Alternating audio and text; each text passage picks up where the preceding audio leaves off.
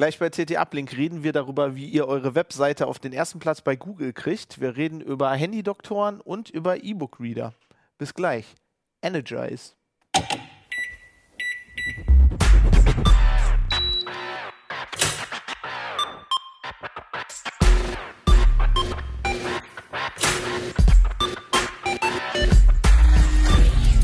CT Uplink. Moin, äh, willkommen bei Uplink. Wir sind von der IFA zurück und wieder im heimischen Nicht-Keller ähm, und reden jetzt mal über das Heft, was es noch am Kiosk gibt. Ähm, heute mit dabei? Achim Bartschok. Daniel Berger. Christian Wölbert. Wölbert. Wölbert. Ich bin Fabian Scherschel. Musstest du das betonen? Sprechen Leute das sonst falsch aus? Äh, ich habe da irgendwie die Angewohnheit, die erste Silbe immer über zu betonen, glaube ich. Okay. Naja, ähm, du bist, äh, mit dir reden wir nachher. Mhm. Ähm, du hast dir ähm, Handys, also du hast Handys reparieren lassen, ne? Erstmal habe ich sie kaputt gemacht, ja. Das, das ist ja einfach. Ich glaube, das machen wir alle. Ähm, und mit Achim reden wir nachher über E-Book-Reader Oh ja. und ein bisschen über Star Trek müssen wir, weil, ne? 50 Jahre Star Trek. Ähm, aber wir fangen an mit Daniel. Richtig. Du hast, ähm, ja, ihr habt eigentlich, ihr habt über SEO geschrieben eigentlich, ne? Eigentlich schon. Ja, auch uneigentlich. Und eigentlich auch. Ja. Das finde ich ja immer so ein bisschen äh, skeptisch. Also ich sehe sehe SEO ja eigentlich sehr negativ. Ähm, das, das hat Okay. immer so ein bisschen diese Anmutung von schwarzer Magie und man macht so ein bisschen was an seinem, Ja. an seinem WordPress-Code und dann auf einmal ist man erster bei Google. ja, so leicht ist es äh, leider nicht. Weiß nicht. Ähm, aber es gibt auch die seriöse Seite von SEO. Man kann das auch ganz vernünftig machen. Äh, und das äh, steht eigentlich in dem Artikel. Also es ist, geht eher darum, wie man es richtig macht, wie man es vernünftig macht. Erklär mal ein bisschen, wie macht man es denn vernünftig? Also in erster Linie gute Inhalte anbieten, die im Idealfall sogar einzigartig sind, die einen hohen Nutzwert haben. Und wenn ich das dann vernünftig aufbereite, dann dauert es eine Weile, aber dann kommen auch Leute über Google darüber. Wenn es was ist, was die Leute auch interessiert. Also das ist vielleicht auch noch eine Sache, die wichtig ist. Ja, ich meine, es gibt ja viele so, also wenn man, wenn man rumsurft, findet man ja immer noch, also Google kämpft da ja gegen, aber man findet immer noch so Seiten, ähm, habt ihr ja auch drüber geschrieben, die halt ähm, einfach nur irgendwelchen Content auf eine Seite Ja. klatschen und dann versuchen, Leute abzufarmen. Ja, das ist halt so ein Trick, ne? Irgendwie Inhalte zusammen zu kopieren, illegal und ähm, dann da Links zu platzieren, um irgendwas zu verkaufen, ja. Aber Google ist immer besser darin, das ähm, ja rauszusortieren und dagegen vorzugehen. Also was das- ja den Nutzer entgegenkommt. Ne? Also das Wichtige ist, ich Ja. brauche erstmal guten Content, wenn ich das richtig. Das ist das, äh, Ja, das, ist das Schwierige an der Sache, oder? Das stimmt, ja. Aber auch diesen Content dann gut aufzubereiten, weil wenn, wenn ich das nicht mache und irgendwie lange Texte veröffentliche, die sich furchtbar lesen lassen, äh, dann klappt das halt auch nicht gut. Ne? Also es muss dann schon auch ähm, ja, vernünftig aufbereitet sein. Was heißt aufbereitet? Also gibt es da ein paar Tricks, die du uns sagen kannst? Ja, zum Beispiel, ähm, wenn es zu einem Thema viele Fragen gibt, dann kann ich diese Fragen nehmen, die fett hinschreiben und dann kurze Antworten liefern. Und wenn ich ganz viele Fragen zusammensammle und viele Antworten biete, dann habe ich ja schön, schön langen Content. Mhm. Und wenn dann die Leute diese Frage bei Google eingeben, dann kommen sie im Idealfall auf meine Seite und lesen die Antwort und sind glücklich. Also es hat, wenn ich das richtig verstehe, viel mit den ähm, Metadaten zu tun, die man so im Hintergrund, ne? Also wenn Das ich eine auch. Überschrift habe, dann erkennt Google, das ist, das ist eine Überschrift und wenn die Sinn macht, dann werde ich, werde ich besser gerankt quasi. Genau, im Idealfall. Also klar, es ist auch wichtig, die eine vernünftige Struktur zu haben und HTML vernünftig zu benutzen. Aber das ist gar nicht mehr so wichtig, weil Google da immer besser geworden ist. Aber ich will es Google natürlich einfach machen und den, den Crawlern und meine Inhalte nicht verstecken mit irgendwelchen, äh, in einem schlechten Code oder sowas. Mhm. Und halt das Technische muss auch stimmen, Ladezeiten und sowas, ne? Ich bin ja, ich bin ja so ein, ich war auch in den 2000ern sozusagen an der Uni und habe auch ganz Damals. viel Web, Web, Webdesign, äh, PHP, Seitenprogrammieren und so ähm, viel gemacht damals. Und damals war ja auch immer noch so das Mantra, du musst verlinkt werden, überall verlinkt. Da war, da, da Genau. war ganz in der Seite, dass Seiten so Linkfarmen gab es im Netz oder dass Leute dann irgendwie ähm, ja, sich gegenseitig irgendwie die Links zuspielen und so. Ähm, ist das heute noch so wichtig? Also, dass man halt auch viel, ähm, viel Links von anderen Seiten bekommt? Es ist immer noch wichtig, aber nicht mehr so wichtig wie früher. Ähm, Google ist, äh, nimmt einen Link halt als Empfehlung auf und eine, Empfehlung ist halt gut und wenn eine hochqualitative Seite auf meine Seite verlinkt, dann ist das natürlich toll, aber es bringt mir nichts, wenn ich so eine Linkfarm meinetwegen aufbaue und es sind äh, 100 Seiten, die aber kein, kein Gewicht haben, keine Autorität haben, dann bringt es mir nichts, dass die alle auf mich verlinken. Ne? Also Google guckt, ist da, wa- was ist eine hochqualitative Seite? Also irgendwie. Heise.de zum Beispiel. Okay, also dann heise.de, Ja. unsere Heise Online, unsere Ja. Seite, die linkt in einem Artikel zu einer Webseite. Genau. Dann sagt Google, oh, und äh, dann auch nur zu einer vielleicht oder nur zu drei. Und dann sagt Genau. Google, oh, das scheint wirklich was Relevantes zu sein, weil da ist eine Newsseite, die viel, die viel Traffic hat, die selber relevant ist. genau. Verlinkt drauf. Und das bewerten die anders, als wenn ich auf irgendeinem, was ich, äh, irgendeinem WordPress Ja, äh, genau. aufziehe und einfach 10.000 Links da irgendwie reinhaue. Genau, genau so ist es, ja. Okay. Weil Heise eben diese Autorität für Google hat und Google vertraut Heise sozusagen. Wissen, da gibt es gute, gute Inhalte und wenn die einen Link setzen, dann ist das eine Empfehlung, der man trauen kann. Wer, wer ist denn da dann Google? Ist das dann, also ist das dann alles Algorithmen? Also wo- woher weiß Google, dass Heise eine Autorität ist? Also Genau, das ist dieser äh, ja, sagenumwogene Algorithmus, dem äh, SEO-Leute halt auf die Spur kommen wollen, indem sie viele Sachen ausprobieren. Manche Sachen sind bekannt, ne, so Ranking-Faktoren, also die sich positiv auswirken, aber ganz vieles ist einfach auch äh, ja, ein Geheimnis von Google. Und Ich meine, die schrauben da ja auch ständig dran. Eben, ne? Also genau. man kann, man sollte sich, glaube ich, nicht zu sehr. Also früher war das ja immer so, es gab immer irgendein, wie du gesagt hast, Links und dann gab es immer, also es gibt immer irgendeine SEO-Sache, die gerade cool ist, genau, ja, wo, ja. wo Google dann wieder gegensteuern muss, ne? Also oder oder gegensteuert, damit das nicht ihre Ergebnisse verfälscht. Genau, und das löst ja manchmal so ein bisschen Panik aus, als Google gesagt hat, dass Mobilseiten jetzt total wichtig sind, dass das ein positiver Ranking-Faktor ist, haben alle gedacht, oh nein, unsere Seite ist nicht äh, mobil optimiert, jetzt äh, wird sie abstürzen. Also dieses Mobile Geardown war das, was befürchtet wurde, aber es ist eben nur ein, einer von vielen Ranking-Faktoren, dann war es gar nicht so schlimm. Okay. Genau. Ähm, was, ähm, also ihr habt ja auch praktische Tipps so ein bisschen beschrieben, ne? Zum Genau. Beispiel mit, mit, mit WordPress, da kann man ja, ähm, also ich, ich finde das immer äh, sehr unübersichtlich, wenn man bei WordPress mal bei den Plugins sucht nach SEO, dann findet man irgendwie, weiß nicht, 500. Ja, ja, ja, ja. Ja, wir haben uns das rausgenommen, was am populärsten ist, also Yoast SEO heißt das, so ungefähr. Kenne ich, da sind manchmal Sicherheitslücken drin, Äh, ja, gut. Die, aber sind in allen werden, die werden Oder aber WordPress. relativ schnell gestopft Und immer. in Also, WordPress, ja. Ja, ja, genau. Ja, und das haben wir uns rausgenommen und das ist eigentlich, äh, ich benutze das persönlich auch und finde das äh, ganz gut.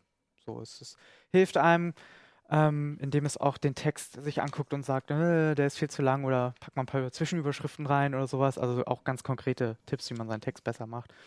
Ähm, ja, und wir beschreiben das in dem Artikel.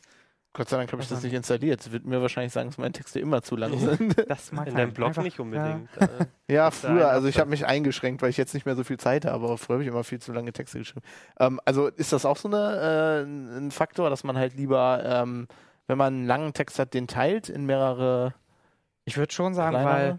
Ich glaube, die Leute lesen einfach nicht so gern so lange Sachen ähm, auf einer Website oder am Bildschirm. Ich weiß nicht, vielleicht ändert sich das auch und die Leute haben sich dran gewöhnt. Aber ich persönlich zum Beispiel würde es mir dann irgendwie lieber ausdrucken. Was? Nee, au- auf den Kindle schicken, meine ich. Internetausdrucker. Weiß nicht. Ja, ja, so ungefähr.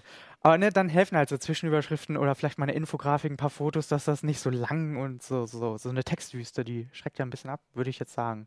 Dann ist es besser, lieber irgendwie so Abschnitte zu finden und vielleicht echt so eine Frage einzustreuen, die dann beantwortet wird. Solche Sachen. Listen, Listen sind toll. Listen? Listen, man kann Okay. eine Liste machen. Und gleich, vielleicht, wenn man Tipps gibt, dann kann man die Tipps als Liste machen. Und dann sieht man gleich, aha, guck. die zehn Die besten zehn. Tipps. Oh Gott, Äh, die, Listicles, die ja. zehn besten Uplinks in unserer Liste. Ähm, was ich total spannend finde, ist eigentlich ähm, der, so der Erfolg von Google generell und auch Ja. von der Suchmaschine. Ähm, ist, glaube ich, liegt klar natürlich an irgendwelchen schlauen Algorithmen und so, aber dass sie es halt vor allem geschafft haben, dass ähm, wirklich eigentlich der Leser im Vordergrund auch stehen soll. Das Genau. heißt, dass eben, was, was du ja auch gesagt hast, mit dem, ähm, dass der Content, letztlich kommt es auch darauf an und das finde ich ähm, auch, das, das ist ein großer Erfolg auch für uns eigentlich so, weil mh, ähm, ich finde, natürlich gibt es immer Tricks und man kann mit Suchmaschinen, aber das meiste, was ja gut funktioniert, ist ja wirklich auch was, wo, wo, wo Google irgendwie mit einbaut und wo wir, weil, weil auch so das ist, das ist das, was der Leser auch haben möchte. genau. Und das finde ich halt immer ganz gut. Und ich, meine Frage ist, ich hatte früher immer das Gefühl, dass also Google hat dadurch sich anderen gegenüber durchgesetzt, weil halt bei anderen Suchmaschinen waren eben diese Linkfarmen dann immer noch zu hoch gerankt und die haben diese. Tricks eben nicht so ausgenutzt. Ist das heute noch so? Ist Google da nochmal eine ganz besondere Instanz oder ist das was, wo Bing und sich gibt es Yahoo noch als Suche? Ach nee, das ist jetzt Bing, ne? Egal, also auf jeden Fall alle, also was anderes suchen oder wenn du äh, Duck, wie heißt die? die DuckDuckGo. DuckDuckGo oder so, da habe ich zum Beispiel das Gefühl, da, da funktioniert das nicht so gut. Also die Frage ist, ist Google da, Google benutzen im Hintergrund. ist, ist, ist Google da immer noch so besser oder gibt es da so Unterschiede oder ist es eigentlich bei allen eigentlich Nee, also Google ist, ist um Längen besser, würde ich sagen. Das liegt aber auch daran, wenn ich ein Google-Konto habe und ähm, äh, Google einfach mit Vorlieben auch füttere und mit meiner Such, äh, mit meinem Suchverlauf vielleicht sogar und meiner ganzen Suchhistorie, dass Google das immer besser auf mich ja persönlich zuschneiden kann und dadurch natürlich viel relevantere Ergebnisse liefern kann als andere. Ne? Und, und klar, ich, allein der Suchalgorithmus, der wirklich ähm, sehr gut zu sein scheint. Ne? Also ich persönlich finde das auch, wenn ich mal Bing benutze ähm, oder Yahoo, aus welchem Grund auch immer, dann sind die Ergebnisse bei, um Längen nicht so gut wie, wie bei Google, wo dann meistens die ersten drei eigentlich genau das erfüllen, was ich gesucht habe. Also da sind die halt echt top. Also ich habe manchmal das Gefühl, dass die bestimmte Keywords, die man irgendwie einbauen kann in den Text, sehr, also dass sie sehr stark in die Suchergebnisse einfließen. Also wenn du mal, ähm, also das, ich habe das Problem immer, wenn du irgendwas suchst, was man auch kaufen kann ähm, und da irgendwie Keywords dranhängen, dann findet man sehr viele Sachen oft, die gar, eigentlich gar nicht das sind, was man sucht. Dann habe ich immer das Gefühl, die haben irgendwie so Keywords äh, eingebaut und Google denkt, dieses Produkt wäre jetzt irgendwie für mich relevant, obwohl es das eigentlich Ja. nicht gibt. Oder siehst du das auch so? Ja, Keywords sind halt immer noch wichtig und, und das ist auch so eine, so, wo man ein bisschen manipulieren kann, vielleicht, indem man Keywords geschickt auf einer Seite äh, ja, versteckt vielleicht oder, oder, oder irgendwie platziert. Genau. Bauen die die dann irgendwie in die Meta-Tags ein? Oder? Also ich habe hier ein Beispiel drin, dass Online-Shops halt so, so Texte einfach äh, in die Produkt, unter die Produkteübersicht oder daneben irgendwie platzieren, wo dann irgendwie erzählt wird, was Sneaker sind und warum die toll sind. Und da sind dann die Markennamen alle drin, Ah, verschiedene Synonyme dafür. Und ich glaube, dass das ist nicht dafür da, dass Menschen das unbedingt lesen, aber Google findet dann natürlich alle relevanten mhm. ähm, Keywords zu einem Themenkomplex. Und dann denkt Google natürlich, huh, da gibt's alles. Und dann finde ich halt auch, wenn ich irgendwie Nike-Sneaker suche, die Genau. Adidas-Dinger, weil bei den Adidas-Dingern in der Beschreibung irgendwie, die sind so ähnlich wie die Nike-Sneaker drin steht. sind auch Sneaker, genau. Ja. Und dann, dann gibt, ergibt sich so ein Wie Cluster. Nike ne? und ja. äh, was weiß ich, was gibt es noch für Marken? Naja. Ähm, ja, also da habe ich manchmal das Gefühl, dass es noch so ein bisschen hakt. Und du hast per Ja. persönlich auch diese, ähm, ich weiß nicht, wie euch das geht, aber mich stört diese Person, also diese Personalisierung von den Ergebnissen total. Ja. Ähm, es kann aber vielleicht auch was mit meinem Job zu tun haben. Also ich versuche halt auch nicht so in meinen, also wenn man bestimmte Sachen sucht, man interessiert sich irgendwie, weiß ich nicht, ich interessiere mich für Linux-News und so. Mhm. Ähm, ich habe das Gefühl, wenn ich Sachen suche, finde ich immer die gleichen Dinge. Ähm, ich habe weil- das jetzt auch ausgeschaltet. Also ich habe zufällig mal unter myactivity.google.com geguckt, was alles gespeichert wird. Und dann habe ich auch gedacht, ich schalte das lieber jetzt mal alles aus. Man sieht ja dann auch nicht, äh, warum man jetzt bestimmte Suchergebnisse bekommen hat und nicht andere. Man sieht zwar, Google hat das und das alles gespeichert von mir. Also ich habe am 23.08. nach Nike-Sneakern gesucht oder so. Aber ich erfahre ja nicht, was für einen Einfluss hat das jetzt auf die Suchergebnisse in der Ja. Zukunft. Mhm. Und ich, ich habe mir dann einfach gedacht, wer weiß, vielleicht ist irgendwann Google doch mal evil oder irgendjemand knackt mein Passwort oder so. Ich, ich schalte diesen Suchverlauf lieber aus und verzichte dann auf die persönlichen Suchergebnisse. Also ich suche deswegen manchmal wirklich mit DuckDuckGo, weil die, äh, die Ergebnisse sind zwar nicht ganz so gut, habe ich das Gefühl, aber die benutzen halt Google im Hintergrund, ne? Und manchmal will ich halt auch andere Sachen lesen, als die, die ich immer lese, um mal Ja, so eine ja. andere Perspektive zu, zu entwickeln. Ähm, aber ich meine, das ist ja nicht unbedingt ein, ein Problem äh, auf SEO-Seite. Das ist jetzt wahrscheinlich ein bisschen abseitig. Nee, das stimmt, genau. Ich will meine Inhalte, die will ich natürlich platzieren und möglichst weit oben haben. Und dann Funktioniert das denn so gut, dass wenn ich sage, ich möchte mir über den ganzen Kram eigentlich gar keine Gedanken machen, ich benutze einen Blog mit einer Software, die mir vernünftiges HTML macht Mhm. ähm, und vielleicht die Keywords irgendwie einbaut oder, oder die Überschriften richtig formatiert und schreibe dann einfach guten Content, funktioniert das so gut, dass ich dann immer noch eine Chance habe, oben zu landen?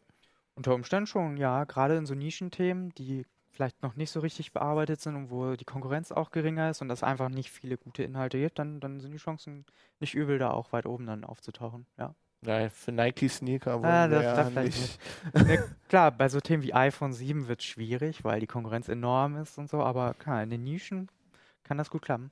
Ich habe auch das Gefühl, dass, ähm, die, dass Google mehr so ähm, Blogs und, und, und so Nischenseiten nach oben schiebt. Also früher habe ich immer sehr viel Nachrichtenmeldungen gefunden und ich habe das Gefühl, dass Google das immer mehr zu Google News zum Beispiel verschiebt Ja. und du in den normalen Suchergebnissen äh, viel mehr äh, so so Primärquellen findest, du nicht? Nö, ich habe da, nee, nö. Nö. Ich, echt, das wäre mir, wär mir nicht so aufgefallen. Nee, ich überlege gerade, ich denke gerade drüber nach. Das, ich fände fänd das eigentlich ganz gut, ja. Aber vielleicht hat es, ist es schon eine personalisierte äh, Sache. Vielleicht. Ja. Mhm. Das finde ich halt das Problem daran, dass du weißt halt Kannst dann nicht so hundertprozentig, was der andere bei Google Wie testet man das denn dann? Also wenn ich jetzt, äh, wenn ich jetzt wissen will, ob meine SEO-Optimierung von meiner Webseite funktioniert hat. Ähm, ja, dann kannst du sowas wie Piwik oder Google Analytics benutzen, also so, ein- so einen Web-Analysten, der dir verrät, ähm, wie die Sitzungsdauer ausfällt oder wie viele Leute überhaupt auf deiner Seite sind äh, und solche Sachen. Und du kannst dich bei Google anmelden, bei der Search Console. Ähm, dann siehst du, ob Google deine Seite gecrawlt hat, ob es da Fehler gab, äh, ob sie dich abstrafen, weil du irgendwas falsch gemacht hast und solche Oh, das Sachen. ist cool. Ja, ist nett, ne? Ja. Und dann kannst du halt dagegen was tun. Das wusste ich bis jetzt noch nicht. Vielleicht Ja. muss ich das auch mal machen. Ist ganz praktisch, klar. Und man muss es eigentlich auch machen, weil als Webseitenbetreiber, weil Google halt so, ein, so eine Marktmacht ist, ne? Und dann sind solche Informationen natürlich wertvoll. Also ich habe festgestellt, ich hatte mal eine Webseite, die hatte ein sehr, sehr äh, belebtes Forum. Und ähm, ich habe halt sehr, also die, den Content, den ich da drauf habe, der hat sehr gut gerankt, weil einfach unheimlich viele Leute sich in, den, in, dem, in dem Forum über das Thema unterhalten haben. Ja, Ähm, viel Aktivität, das genau, ist gut. Ne? also Ak ja. Aktivität ist ja wahrscheinlich auch wichtig. Genau, klar, Aktualität, viel Aktivität und sowas. Ja, das sind alles Zeichen, die Google nimmt. Und Wahrscheinlich fließt ja auch ein, wie viele Leute klicken dann wirklich drauf und wie lange bleiben die da drauf. Ne? Das Richtig, kann sich genau. dann ja auch wieder selbst verstärken, oder? Also wenn Genau. ich schon weit oben bin, dann kriege ich wahrscheinlich dadurch auch nochmal ein besseres Klar, Ranking. Ne? dann hat man es wirklich geschafft. Wenn Außer die Leute gehen nach einer Sekunde wieder zurück. Ja, das ist dann wieder ein schlechtes Signal für Ah, Oh, oh, ja. Okay, also ähm, ihr habt da noch sehr viel mehr drin beschrieben. Ne? Wir wollen jetzt Ja. Nicht alles vorne wegnehmen. Äh. Wenn ihr eure Seite sehr gut gerankt haben wollt, dann kauft diese CT. Ist im Moment noch am Kiosk. Wie viele Seiten hat, äh, hat die Strecke? Bestimmt 15 oder so, oder? Mindestens, Okay. ja. Mit. Bildern auch und Zwischenüberschriften. Ja, ich wollte gerade sagen, das war schön unterteilt. Äh, unterteilt, genau. Keyword. Der Text ist super SEO-optimiert. Ja, Ihr habt hier, ne, ja, das, Ja. Äh, das steht ja auch dann irgendwann im Netz. Also eben, deshalb. macht, macht, ne? durch, macht Ja. durchaus Sinn. Jetzt schon. Ja, Ah, aber praktisch. zum Teil kostenpflichtig natürlich. Dann wollen wir zu dir kommen. Du hast Handys zerstört. Genau. Hast du wirklich echt jetzt Handys erstmal kaputt gemacht, um die dann reparieren zu lassen? Ja, genau. Ich habe die auf dem Parkplatz auf eine, so eine Bordsteinkante geschlagen und äh, habe es auch hingekriegt, dass sie alle kaputt waren, ohne dass sie dann zu kaputt waren. Okay, also du hast wahrscheinlich, also was man normalerweise repariert, oft an einem Handy ist ja der Bildschirm, ne? Also es fällt irgendwie runter und Genau, also ich habe ähm, die Displays kaputt gemacht, immer nur die Gläser. Nicht, dass das Display dann gar nichts mehr angezeigt hat, sondern dass einfach das Glas gesplittert war. Und bei den iPhones sollten die Werkstätten dann auch den Akku tauschen. ähm, mit wie vielen Handys hast du das gemacht? Mit 10. Wow. ähm, und äh, ihr habt, also du, du hast die dann zu äh, lokalen, also ich meine, es gibt ja überall normalerweise in der Fußgängerzone so Läden, wo man das hinbringt. Die haben wir jetzt außen vor gelassen, weil wir ein äh, Testergebnis haben wollten, was bundesweit äh, interessant ist. Und deswegen haben wir nur Anbieter genommen, die ähm, bundesweit aktiv sind. Das waren vier Werkstätten, die man das Handy einfach mit der Post schickt. Und eine, das war ähm, Mediamarkt Saturn, äh, weil die in ungefähr 100 Filialen ähm, die Vor-Ort-Reparatur anbieten und also auch bundesweit also quasi er, er, erreichbar sind. Okay, al- also du schickst, du schickst dein Handy dann weg und dann sagen die dir dann, ob sie es reparieren. Ich meine, es gibt ja auch wohl auch oft Fälle, wo es nicht mehr wirklich lohnt, sich das zu reparieren. Ähm, also bei denen, die wir jetzt getestet haben, standen die Preise immer auf der Webseite und ähm, da konnte ich dann schon einschätzen, ist das jetzt wirtschaftlich oder nicht. Und also bei den vier Versandwerkstätten schickt man es dann hin und in fast allen Fällen habe ich dann auch wirklich nur so viel bezahlt, wie ich vorher gesagt bekommen habe auf der Webseite. Und bei der äh, Vorortwerkstatt, also bei äh, Mediamarkt und Saturn, da kann man dann einfach hingehen, fragen, ist das Ersatzteil da? Ähm, und dann geht es auch direkt los. Ähm, okay, was repar also reparieren die wirklich nur Bildschirme oder was? Ich meine, es gibt, kommt ja öfter vor, dass Leute mal ihr Handy ins Klo fallen lassen Mhm. oder so. ähm, Ja, das mit den Wasserschäden ist auch ein sehr interessantes Thema, aber wir haben uns dafür entschieden, das nicht zu testen, weil das einfach schwer ähm, gleichmäßig hinzubekommen ist. Also äh, es kann sein, dass ein Handy halt äh, dann schon schneller gerostet ist als das andere. Also das äh, korrodiert ja dann intern und das kann man dann halt auch schlecht kontrollieren. Oder wenn es dann ein bisschen länger in der einen Werkstatt liegt, kann es sein, dass es dann schon irreparabel kaputt ist.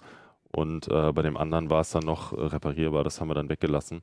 Aber die meisten Werkstätten bieten da auch ähm, eine Reparatur an und ähm, die, die meisten Hersteller tauschen allerdings bei Wasserschaden direkt kom- äh, das komplette Mainboard aus, weil sie sagen, nur so können wir auf äh, Nummer sicher gehen. Das ist dann ja eher schon wirtschaftlicher Totalschaden Genau. sozusagen. Dann kauft man sich wahrscheinlich besser sogar ein neues Handy. Leider meistens ja. Ja. Hm. Also du hast sehr viel Mühe, äh, Wert darauf gelegt, diese Handys gleichmäßig zu zerstören. Ja, genau. Ähm, was hast du denn für Erfahrungen gemacht? Also wie gut hat das funktioniert und wie teuer war es? Also die Preise waren gar nicht so stark unterschiedlich. Äh, zum Beispiel beim iPhone 5 Display waren es meistens so 90, 100 oder 110 Euro. Und ähm, es gab schon Unterschiede und zwar erstens bei der Reparaturdauer. Äh, ein Anbieter hat zum Beispiel drei Tage versprochen, tatsächlich hat es aber 10 oder 11 Tage gedauert. Und äh, bei einem anderen hat es auch mal 13 Tage gedauert und dann mit der ganzen Versandzeit waren es dann fast drei Wochen. Und ähm, bei der iPhone-Ersatzteilqualität gab es auch Unterschiede, weil Apple seine Ersatzteile nicht auf dem freien Markt verkauft, sondern nur an die eigenen Servicepartner abgibt. Und diese Smartphone-Werkstätten, die wir getestet haben, das waren freie. Also die arbeiten nicht mit äh, Autorisierung der Hersteller. Und äh, deswegen gab es da halt bei den Ersatzteilen auch ganz interessante Unterschiede. Wo kriegen die denn dann die Ersatzteile her? Darüber sprechen die nicht so gern. also ich habe sie jetzt äh, dieses Mal äh, nicht gefragt, woher habt ihr eure Ersatzteile, aber ähm, Wahrscheinlich aus anderen aus so. anderen Recherchen wissen wir, dass eben ähm, Ersatz, äh, dass äh, vor allen Dingen iPhone-Displays, dass die eben ähm, zwar mal Original-Displays waren, dann wahrscheinlich, als sie zum ersten Mal kaputt gegangen sind, in China oder vermutlich in China wieder aufbereitet wurden. Das heißt, äh, man hat zwar ein Original LCD, aber äh, das Glas und oft auch die Hintergrundbeleuchtung sind nicht mehr wie bei dem Original-Display. Also ich muss sagen, ich habe ja irgendwie, ich habe irgendwie noch nie ein Handy reparieren lassen. Also die waren entweder immer so kaputt, dass sie richtig kaputt waren, oder jetzt, mein letztes, das ist mir halt, äh, war ich in Schottland im Urlaub, ist mir auf eine, das schottische Asphalt ist sehr rau, Mhm. ne, draufgefallen, da hatte es genau das, also das Glas war kaputt, aber der Bildschirm ging noch. Hm. Habe ich es eine Weile weiter benutzt, aber das war halt auch schon so alt, dass ich eigentlich Mhm. jetzt ein Upgrade haben musste. Ähm, ich stelle mir vor, dass wenn ich das dann zur Reparatur bringe und das dauert irgendwie drei Wochen, dass das schon für viele Leute wieder ein Grund ist, sich dann trotzdem auch ein neues Handy zu kaufen, oder? Ich meine, drei Wochen Ja. ohne Handy ist schon. Ich glaube, dass viele Leute einfach zu diesen äh, kleinen Werkstätten vor Ort gehen und dann es auch innerhalb von einem Tag äh, in der Regel repariert bekommen, manchmal sogar innerhalb von ein paar Stunden. Und ich glaube, dass der Bedarf einfach riesig ist. Man sieht das ja einfach, wie viele von diesen Läden aus dem Boden schießen. Man und, sieht auch, äh, wie viele Leute, also wenn du mal mit der Bahn fährst, wie viele Leute ja so die Spider-App installiert haben, also Genau. dann, wo der Bildschirm ja. komplett zersplittert ist, aber offensichtlich noch geht und die trotzdem weiter benutzen. Ja. Und die Branche, das fand ich eigentlich am spannendsten an dem ganzen Test, dass die Branche sich jetzt auch so langsam professionalisiert. Also dass neben diesen kleinen Läden in den Städten, in den Fußgängerzonen, dass es jetzt eben auch mehr diese bundesweiten Anbieter gibt, die wir getestet haben. Und dass jetzt auch Mediamarkt und Saturn in diesen Markt reingehen, zeigt ja auch, dass zum ersten Mal ein richtig großer Konzern da also ein Geschäft sieht. Und ähm, von den Versandwerkstätten äh, da waren auch ein oder zwei, die schon einen ähm, sehr professionellen Eindruck machen. Das sind zwar eigentlich Startups, aber die haben schon ziemlich professionelle Abläufe mittlerweile. Ja, ich, wollte bloß wissen, ähm, was ist denn, äh, wenn die einen Fehler machen oder so? Gibt es da irgendwie eine Garantie oder versprechen die einem irgendwas? Weil ähm, das wäre für mich so der, also ich habe, ich habe, ich bin jemand, dem doch hä- häufig mal auch ein Handy runterfällt und so und ich habe das Mhm. bisher immer selber repariert, Mhm. weil ich aber auch Lust habe, weil ich mir denke, CT-Redakteur kann ich jetzt nicht, äh, muss, ich, muss ich schon selber Mhm. machen und das hat auch immer äh, eigentlich meistens ganz gut geklappt, aber natürlich ist immer die Frage, wenn ich ja dann was kaputt mache dabei, Mhm. habe ich halt Pech gehabt.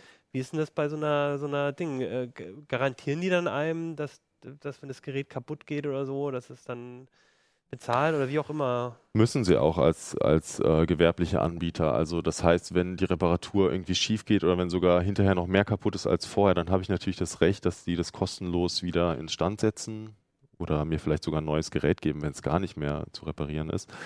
Ähm, natürlich muss man dafür auch genau dokumentieren, in welchem Zustand war mein Handy vorher.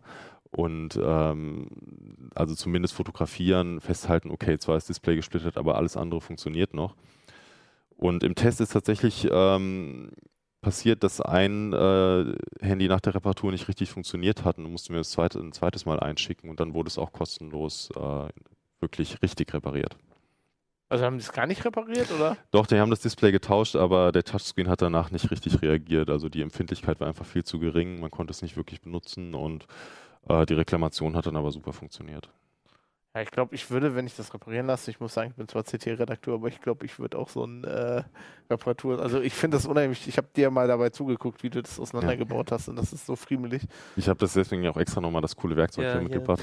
Ich würde natürlich auch immer selber reparieren, ähm, aber ich glaube, wenn man jetzt ähm, die neueren Samsungs oder auch die, die ganz neuen iPhones hat ähm, und wenn das Handy dann auch noch ein paar hundert Euro wert ist, dann will man das vielleicht nicht riskieren, dass man einmal zu feste drückt und dann ist direkt der, der Touch-ID funktioniert nicht mehr oder das Gerät ist nicht mehr wasserdicht oder ich habe äh, irgendein Kabel durchgeschnitten. Das kann schon schnell passieren. Ist mir auch schon passiert. Was ich halt total spannend finde, ist, dass es halt, du kriegst halt diese Teile halt auch als Nutzer inzwischen alle. Also ich hatte selbst äh, letztes Mal bei einem, bei einem Notebook gesehen, dass, dass fast jedes Teil von diesem Notebook irgendwie dann über, über Hongkong oder irgendwie über China irgendwie äh, dann zugeschickt werden kann. Ähm, und das, ich denke auch diese, davon profitieren ja auch die professionellen Dinger, dass man diese, diese Displays, alles eigentlich durchaus auf Alibaba oder irgendwo Mhm. halt irgendwie ähm, sich einkaufen kann und dann eben auch diese Möglichkeiten hat, weil manchmal, wie, wie bei, bei Apple, gibt es ja gar nicht die Originalteile, aber man kriegt einfach doch eigentlich jedes, jedes Ersatzteil für so ein Handy bekommt man auch als Händler oder auch als Privatperson. Ja, das hat sich auf jeden Fall, ähm, also das Angebot wird immer größer und äh, man kann ja auch immer mehr direkt in China bestellen, dadurch wird es auch immer günstiger. Aber das Ganze hat natürlich auch die Kehrseite, dass man nicht weiß, was kriegt man da eigentlich genau. Also ist es ein Originalteil, ist es besser, ist es schlechter? Und ähm, gerade bei den Akkus da und den Displays, da schwankt die Qualität doch ziemlich. Und selbst wenn ich jetzt bei einem bestimmten Händler immer wieder kaufe, kann ich nicht wissen, ob das äh, in einem halben Jahr dasselbe Ding ist oder ob der auch wieder seinen Lieferanten gewechselt hat. Also Das scheint ja bei den Herstellern auch so zu sein. Also bei Samsung im Moment, die haben auch Probleme mit ihren Akkus. ja, stimmt. Also ich finde interessant, dass es überhaupt, also dass es jetzt so aufkommt, dass, dass äh, es es immer mehr Anbieter gibt, die das machen, weil man hat ja eigentlich seit Jahren gehört, äh, dass, dass äh, Handys unheimlich schlecht zu reparieren sind und alles immer zusammengeklebt ist und also es wurde ja vor allem über, über Apple-Handys sehr viel gesagt. Ja, das ist ein Wettrennen zwischen den Herstellern und den, und den Werkstätten. Für die Werkstätten wird es immer schwieriger, dadurch wird die Reparatur teurer, aber es kann natürlich auch sein, dass die sich dann, äh, dass es für sie sich dann lohnt, Spezialwerkzeug anzuschaffen, also irgendwelche Maschinen, mit denen die Displays äh, erhitzt werden, abgehoben werden und so weiter, weil die Handys ja verklebt sind, das heißt, man muss sie erstmal erhitzen und so weiter. Aber im Moment ist das Wettrennen noch, denke ich, noch ganz, äh, ganz gut im Gange. Also es ist nicht so, dass man jetzt ein Display nur direkt beim Hersteller reparieren kann, sondern das können die Freien auch noch. Ja, das würde ich sogar da auch machen, also weil bei dem Hersteller dauert das ja noch länger, oder? Also Kommt drauf an. Also es gibt ähm, sowohl bei Samsung und als auch bei Apple ähm, gibt es ja auch Stores, wo man reingehen kann. Samsung hat da noch nicht so viele, aber ähm, in den Apple Stores kann es auch sein, dass man direkt ein Austauschgerät bekommt. Kommt drauf Ja. an. Ja, also ein Bekannter von mir hatte, ein, das war ein Nexus-Gerät, ne, so ein LG, das hat halt ewig gedauert. Also der, das, der musste das einschicken und das hat, ich glaube, fast zwei Monate gedauert. Ich meine, an dem Punkt, Ja, das ist der Worst Case natürlich. Ja. Also, Ja. also mein Nexus 5 habe ich bei Amazon das Display gekauft und dann war es innerhalb von einer Stunde repariert. muss ich noch nicht mal löschen. ich komme wahrscheinlich- Mal einfach zu dir. Ja, genau. Aber wahrscheinlich, wenn ich zum Handydoktor schicke, dann muss ich mir auch Gedanken machen, die Daten vielleicht lieber zu löschen, bevor ich sie Genau, auf jeden Fall, so. Kommt natürlich auch noch dazu. Genau, deswegen hat die. Vorortreparatur ähm, natürlich einfach einen riesen Vorteil. Es geht einfach schnell. Und wenn das Ersatzteil da ist, vielleicht sogar in einer Stunde, in zwei Stunden. Und ja, das haben wir im Test dann auch noch genau beschrieben, wie schnell es ging und wie es funktioniert. Cool, also wir, wir können ja alle zu Achim gehen, aber Ja. ihr äh, solltet den Test lesen. Genau, und was vielleicht ganz interessant wäre für uns ist, ähm, äh, habt ihr schon mal ein Handy auch vielleicht bei einem der, der Anbieter repariert oder beim Hersteller oder selber und auch damit Erfahrung gemacht? Weil es ist natürlich immer auch, ne, du hast jetzt zehn Geräte geguckt, das ist natürlich auch immer nur eine Momentaufnahme. Also wenn ihr da irgendwelche ähm, Erfahrungen habt, dann kommentiert da gerne und wir gucken uns das durch gerne. Ja, machen wir jetzt mit dir weiter. Ja, ich komme, ich, irgendwie komme ich mir ein bisschen langweilig heute vor. Ihr habt so spannende Themen und ich habe bloß mal wieder E-Book wieder und auch noch die günstigsten dabei. Ähm, Ja, aber das ist eigentlich, eigentlich ich finde es interessant, weil es ist eine Inter also ich bin total der E-Book-Reader-Fanatiker und ich kaufe immer die teuren. Und ich werde Mhm. dann immer ständig gefragt, warum, warum kaufst du das Modell und nicht einfach das, das, also, weil ich, ich, ich habe ein Kindle und Mhm. ähm, bei, beim Kindle gibt es ja immer billigere Modelle. Und Ja. äh, dann werde ich immer gefragt, warum kaufst du nicht die? Und ich habe nie eine Antwort. Hast du Ja. eine Antwort für mich? Äh, nee.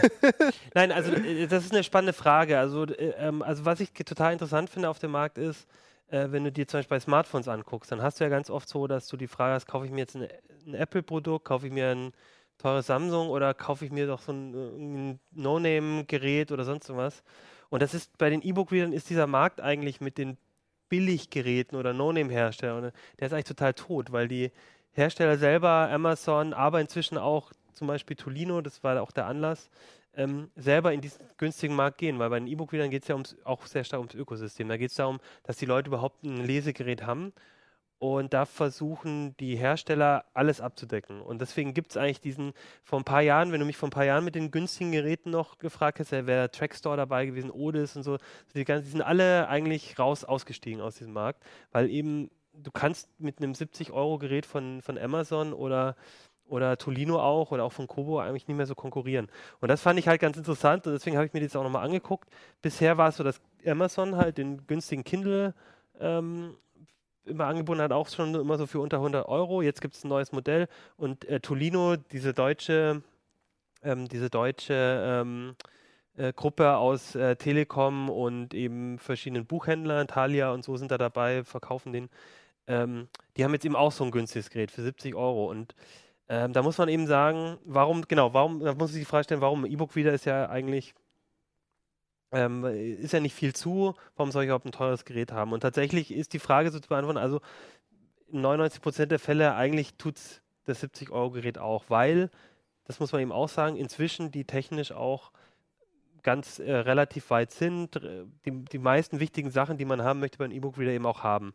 Bei den beiden Geräten, das ist der, wie gesagt, der Einsteiger-Kindle für 70 Euro, beziehungsweise für 60 Euro mit so Werbeeinblendungen kannst du dann noch, aber die, also im, im, im, Screen, im, im Bildschirmschoner so. und im Menü, Ja. genau. Nicht Ähm, beim aber für Lesen. 70 Euro sind die dann auch weg und der Tolino hier, Tolino Page heißt der, ähm, die haben inzwischen Displays, die sind gut. Der Kindle, der hat noch ein bisschen eine ältere Generation, aber Besser das ist trotzdem total gut zum Paperwhite. Ja, ähm, die haben beide Touchscreen inzwischen. Früher waren die Billiggeräte, hatten immer kein Touchscreen, war ein bisschen kompliziert zu bedienen.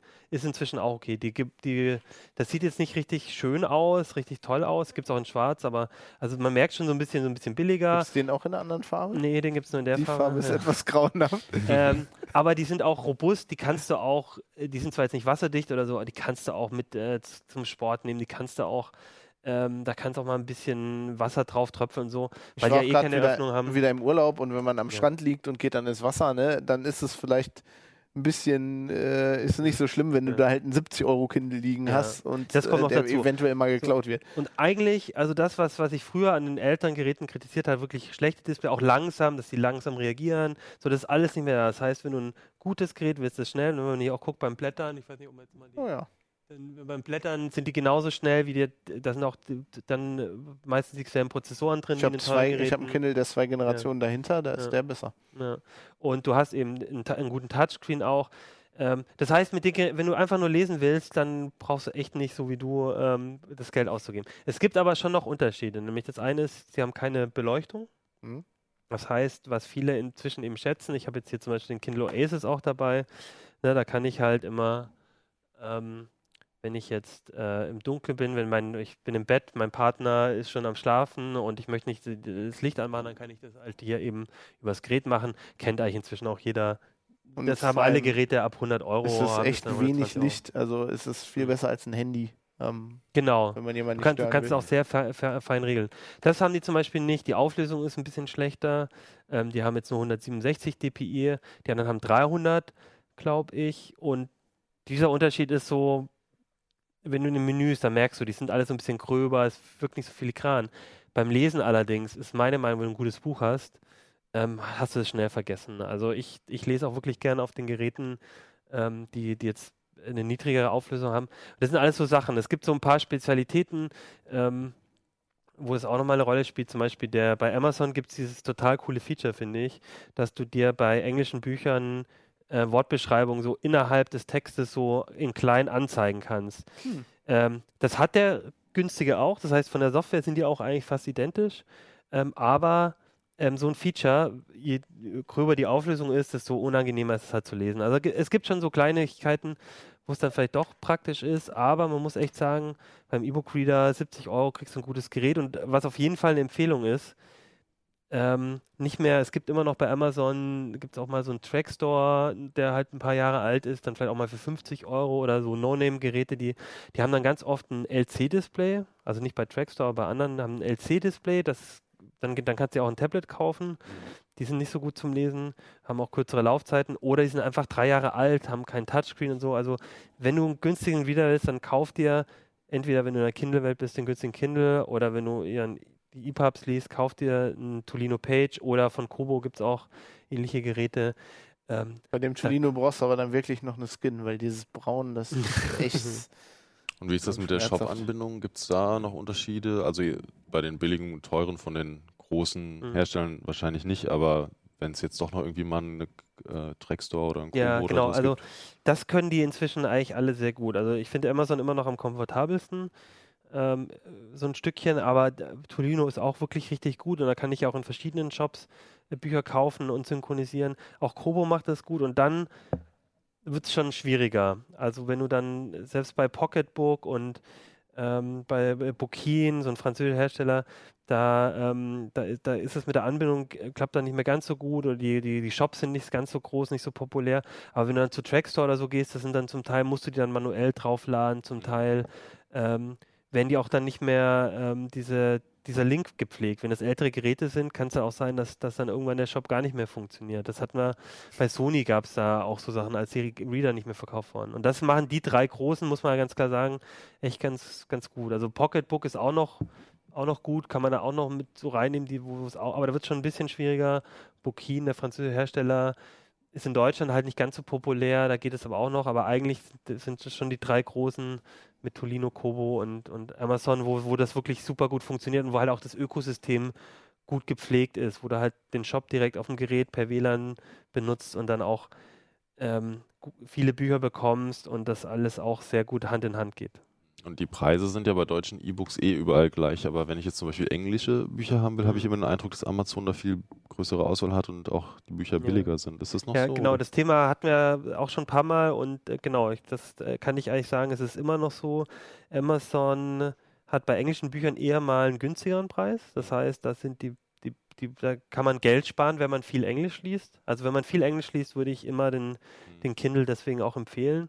Wenn man Bücher, wenn man Bücher kauft oder nicht gemeinfreie Werke oder so nur drauf liest.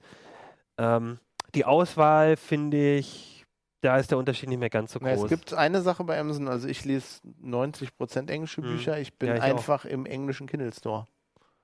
Ähm, Ah, okay. Was, wenn ich deutsche Bücher kaufe, teurer ist. Mhm. Ähm, aber die englischen Bücher sind, ich meine, mit dem Umrechnungskurs ist es immer so ein bisschen, aber sind eigentlich billiger und die Auswahl ist deutlich größer. Ja.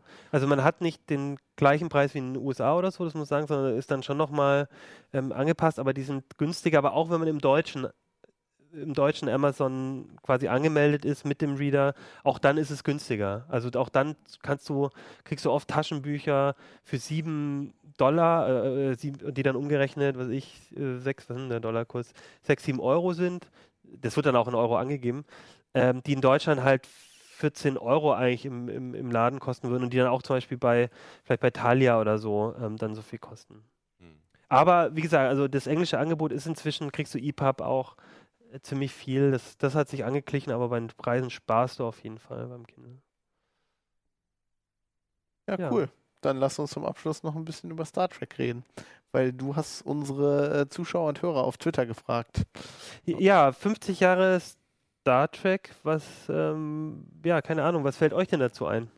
Ja, ich glaube, wir müssen das bestreiten, weil äh, die beiden Kollegen sind echt nicht so Trekkies. Also Da müssen Ähm, wir aber auch mal klären, warum das so ist. ich habe früher halt, ich habe halt immer Star Trek geguckt. Also ich habe früher als Voyager, Voyager war die erste Serie, die also die nicht in Reruns kam, ne? Die zum ersten Mal, die ich zum ersten Mal gesehen habe, als die neu war ah, im deutschen Hm. Fernsehen. Ähm, und da saß ich wirklich mit meiner Star Trek-Uniform. äh, ich glaube, die kam samstags, glaube ich. Oder freitags. Auf jeden Fall saß ich immer auf, äh, auf der Couch und habe die neue Voyager-Folge geguckt. Also ich war früher echt kompletter Star Trek-Nerd. Ähm, ich war auch mal bei der, die haben ja diese Star Trek Experience aus Las Vegas, die haben ja mal eine Tour gemacht Mhm. und waren dann in Düsseldorf und haben das Set von der Enterprise D komplett aufgebaut. Ähm, und äh, die haben dann ja immer so ein bisschen Show gemacht und ich durfte das Ding steuern. Wie alt warst ich, du da? Ja, wie alt war ich da? Keine Ahnung, 12, 13? Irgendwie so. Ich durfte das Ding steuern, weil ich halt der Einzige war, der eine komplette Star Trek-Uniform hatte. und auch nicht mit Captain, sondern weil ich so jung war, habe ich halt noch Ensign und so gehabt. Bringst du nächstes Mal ein Foto davon mit? Äh, ich weiß nicht, ob ich ein Foto habe, aber ich müsste eigentlich mal, müsste eigentlich mal so. Ich habe diese Uniform leider nicht mehr, weil die war auch viel zu klein. Ich müsste eigentlich mal wieder. Ich hatte nur, ein- ich hatte nur ein klingonisch Wörterbuch. Ich habe das klingonische Wörterbuch habe ich auch. Also ich war echt absoluter Star Trek Nerd. Also ich habe auch, äh, bei mir war es auch, das war Next Generation, ist das sowas, aber das waren dann wahrscheinlich Reruns, aber das war auch, damit bin ich aufgewachsen. Das war für mich eigentlich immer, immer so das Star Trek und ähm, Das ist für mich eigentlich auch das, weil das halt die Zeit war. Ne? Also es ist mein Quintessent. Also Picard. deswegen, du hast, ich sollte auch erklären, warum Picard der beste Captain ist. Also der ist einfach der, mit dem ich aufgewachsen bin. Ähm, ich finde, Cisco fand ich auch immer sehr gut. Cisco, Ja. aber ist ein bisschen das Problem, dass der kein richtiger Captain war. Für mich immer so. Also er war ja erstmal am Anfang war er gar nicht Captain, da war er Commander und halt auf einer Raumstation. Du bist halt Ja, nicht, ja. du bist vom Rang her Captain, aber nicht so Captain auf dem Schiff. Obwohl ähm, Cisco sehr cool ist. Also bei Deep Space Nine, an dem Moment, wo er sich die Haare abrasiert, wird die Serie richtig gut. Ähm, ja, kleiner Pro-Tipp. ja, ab da ist, geht's richtig zur Sache. Pro-Tipp ist auch, man kann übrigens ja vieles bei den bei Netflix, glaube ich auch, aber bei Amazon Prime weiß ich es auf jeden Fall, kannst du inzwischen ja auch ähm, Voyage Binge-Watching machen, weil es bei Prime mit drin ist und so. Ja, Netflix hat die noch nicht, Mhm. aber sie haben gesagt, in Deutschland zum Ende des Jahres Ja. wollen sie Also, äh, alle kannst, Kannst du Serien. empfehlen.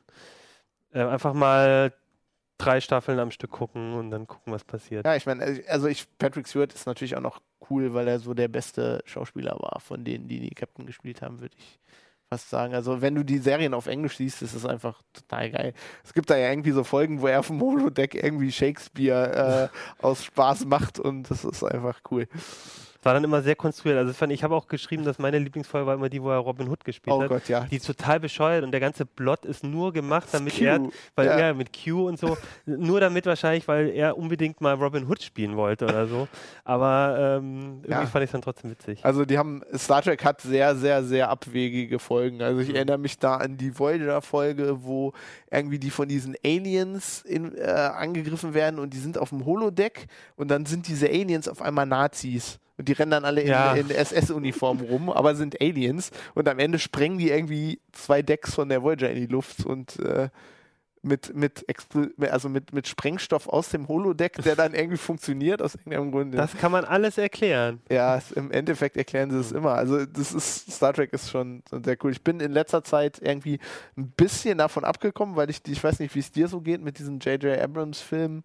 Ähm, also den letzten, den ich jetzt gesehen habe, der fand ich, der war eigentlich gar nicht mehr Star Trek. Also der hatte dieses, dieses Exploration, wir entdecken jetzt fremde Welten und so, das hatte der gar nicht mehr. Das war einfach nur noch ein Actionfilm, fand ich. Ach, ich bin da nicht so. Also ich habe alle geguckt.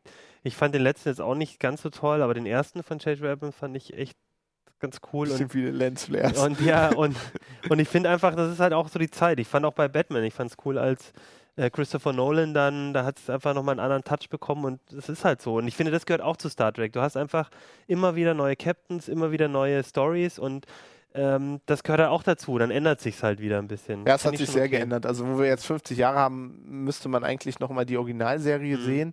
Ich habe da vor ein oder zwei Jahren nochmal reingeguckt und wenn du das heutzutage guckst, da denkst du bei manchen Sachen irgendwie so, das war, es ist einfach eine ganz andere Zeit. Also, es gibt so eine Folge, die heißt irgendwie Die Frauen des Mr. Mudd. Hast du die schon mal gesehen? Ja, ich habe alle gesehen, aber ich, ich weiß gerade nicht, welche. Mein Gott, die ist also wirklich. Also ich meine, es war die Zeit, aber die ist grauenhaft sexistisch, diese Folge. Äh, und, und Kirk ist halt manchmal auch einfach, ne? Also Ja. ein bisschen Ich merkwürdig. dachte, das ne? ist der beste Schauspieler, hätte ich jetzt gedacht. Ja, der du? war eindeutig der beste Star Trek Schauspieler aller Zeiten.